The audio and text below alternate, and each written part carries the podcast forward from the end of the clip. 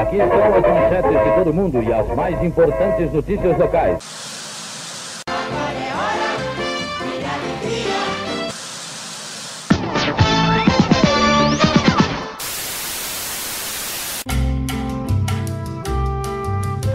Faz parte da vida dos brasileiros há 70 anos. É uma espécie de companheira. Conta histórias, emociona e nos informa todos os dias. É uma tela mágica que nos faz viajar, imaginar e refletir sobre vários aspectos do nosso cotidiano. A televisão é um xodó dos brasileiros e dos paraibanos impossível dissociar a rotina do nosso povo da paixão fervorosa pelas novelas, das transmissões de partidas de futebol e das milhares de notícias que transformaram e transformam até hoje a vida da população. A televisão no Brasil nasceu em 1950, de forma oficial, e nasceu voltada às elites. Primeiro em São Paulo, depois no Rio de Janeiro. Naquele momento, estamos falando de década de 50, era muito caro você comprar um aparelho de TV. Então, somente as pessoas que tinham muito dinheiro é que podiam assistir aos programas. Então, nesse sentido, os conteúdos eram todos pensados para essa elite. Então, era muito comum você ver nas programações peças de teatro clássicas, adaptações de textos clássicos da literatura, apresentações de música de concerto, tudo isso buscando atingir essa fatia de público muito pequena, de alta renda, que tinha aparelho de TV em casa.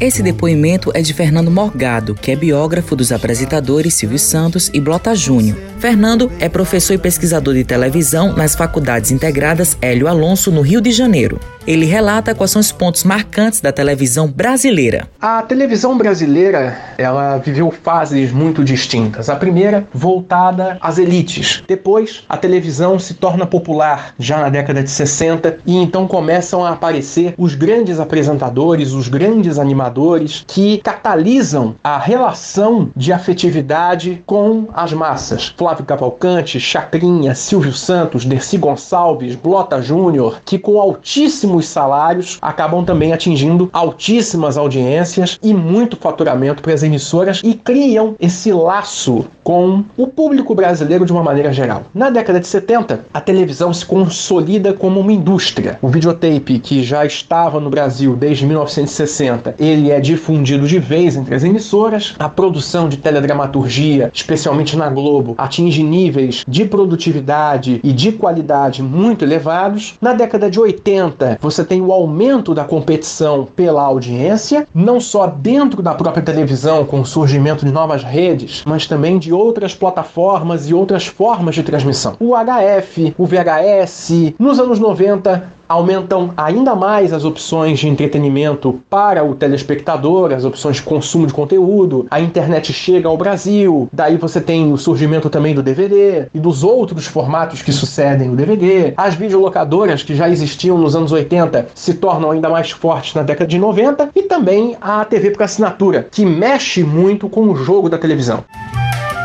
O pesquisador ressalta quais são as maiores mudanças da TV no Brasil. De fato, a televisão se segmentou muito ao longo dos últimos anos. A segmentação ela vem na TV já há pelo menos há 40 anos, desde a década de 80, quando surgem mais canais na TV aberta e essa concorrência força com que as emissoras se especializem. Por exemplo, o SBT se especializa num público popular, a Bandeirantes vai para o esporte, a Manchete vai para o jornalismo. Na década de 90 surge a TV por assinatura, oferecendo dezenas de canais e cada um deles tem que se especializar, porque num ambiente em que você tem centenas de canais concorrendo, cada um tem que se diferenciar por alguma coisa, senão você se perde. Mas isso não quer dizer que a segmentação vai acabar com o generalismo. Eu acredito na coexistência dos modelos. Há 40 anos que nós temos a segmentação na TV e a Globo não deixou de ser líder, o SBT continua relevante e vice-líder, a Record também, a Band e a Rede TV, todos esses canais que eu citei são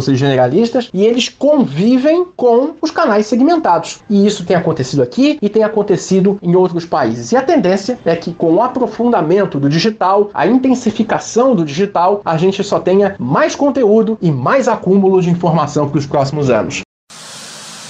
De acordo com pesquisas realizadas pela Associação Paraibana de Imprensa, o estado da Paraíba possui 17 veículos de televisão, incluindo canais fechados e abertos. Ao longo dos anos, vários talentos foram descobertos pela televisão paraibana e alguns profissionais partilharam suas experiências conosco. Tudo isso e muito mais no meu, no seu, no nosso Super Esporte. Em meados dos anos de 1960, a TV Borborema de Campina Grande, no Agreste Paraibano, foi pioneira na transmissão aqui no estado. Rostão Lucena é jornalista e radialista há mais de 30 anos. Ele fala sobre esses pontos históricos. A TV Borborema, ela foi pioneira em cidades do interior do Nordeste. Ela foi inaugurada oficialmente em 1966, porém, ela já entrara no ar de forma experimental há um determinado tempo. Começou com uma afiliada da TV Tupi, pertencente aos diários e emissoras associados. Integrou a Tupi até meados dos anos 80, quando a emissora foi extinta. Aí a TV Borborema passou a ser afiliada da Rede Globo.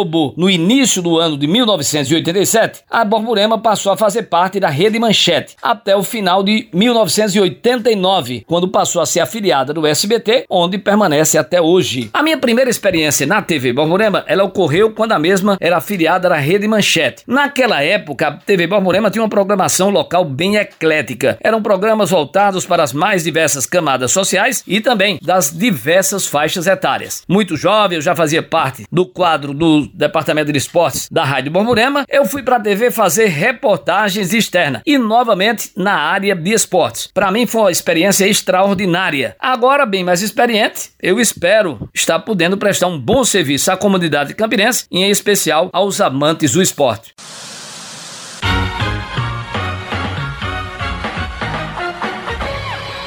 Aldo Schuller é jornalista e atua na televisão paraibana há mais de três décadas. Ele comenta alguns momentos marcantes de sua trajetória. A minha relação com a televisão começou em 1986, quando eu vim para Paraíba apresentar um programa de televisão de uma campanha política. E terminado esse trabalho, que durou dois meses e doze dias, eu ia retornar para casa quando encontrei com o editor-chefe da TV Cabo Branco, jornalista Erialdo Pereira, já falecido, e Erialdo me fez o convite de permanecer aqui na Paraíba e ser o apresentador do Bom Dia Paraíba. A princípio eu não queria aceitar porque eu queria voltar para casa e tal, mas acabei aceitando fiquei aqui em João Pessoa e comecei então a minha carreira exatamente aí. O que mais marca um jornalista de televisão, um apresentador, no meu caso, um âncora, é aquilo que a gente leva pro ar. São aquelas matérias mais fortes, mais comoventes, mas me marcou e continua marcado dentro de mim quando um pai se aproxima de um filho que havia sofrido um acidente com o carro, o carro tombou, o menino morreu e o pai atirado lá em cima do menino gritando que não podia viver sem ele e tal. Então, aquilo marcou profundamente profundamente a minha vida. E depois alguns atos também, como aqui em João Pessoa, pessoal sem terra foi protestar na Praça Três Poderes, foi recebido a pancadaria da polícia e nossos repórteres também levaram pancadas e tal. E não foi também fácil, não. Ali também foi um momento marcante.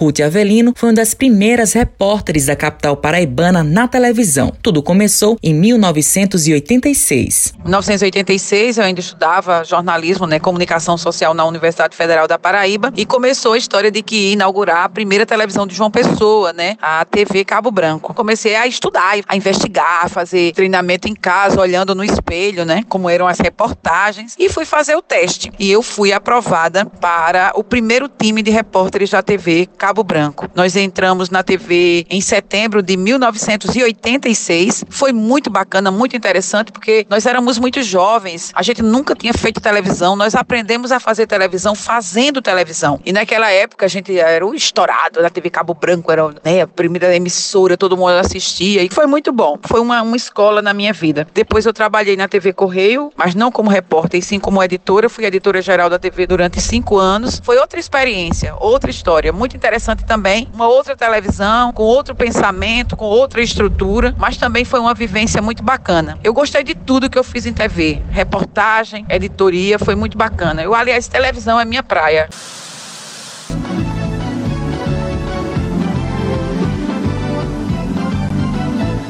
Na NH6, diretora-presidente da empresa paraibana de comunicação, nesse ano completa 40 anos de história no jornalismo paraibano. E nesse período, a jornalista também foi pioneira no time de repórteres da TV Cabo Branco. Na época, eu já tinha 10 anos de jornalismo impresso e comecei a trabalhar na televisão exatamente porque um grupo dos iniciantes em televisão ia ter pessoas que já sabiam a prática do jornalismo, de redigir textos, de construir matérias. Então, foi nesse contexto que eu me encaixei. Então, a gente aprendeu a construir um texto que sabia que tinha imagem e movimento. Foi bastante interessante isso. Por outro lado, passamos a conviver com uma coisa que a gente não tinha muito no jornalismo impresso, que é uma convivência mais direta com o espectador. Então, ser reconhecido na rua foi uma coisa que me espantou. Outra questão foram algumas coberturas violentas, como você ver um colega atacado pela polícia ou você mesmo ter que correr da polícia quando você está apenas cobrindo um fato e é perseguido por conta disso. Isso foi uma coisa que eu sempre relembro para as pessoas entenderem que o jornalismo praticado com responsabilidade sempre desagrada alguém que parte com violência para que não se conte a verdade.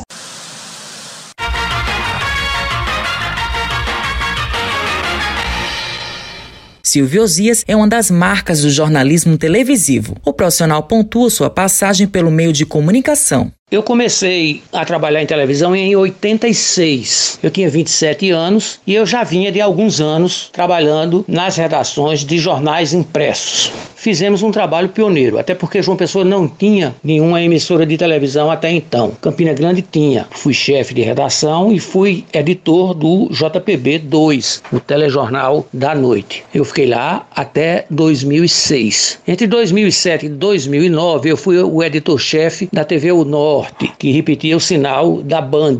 A minha terceira experiência foi na TV Correio, entre 2011 e 2013. Eu comecei editando o Telejornal da Noite e no ano seguinte eu fui, em 2012, convidado a assumir a editoria geral. Então, em resumo, é essa minha experiência com televisão.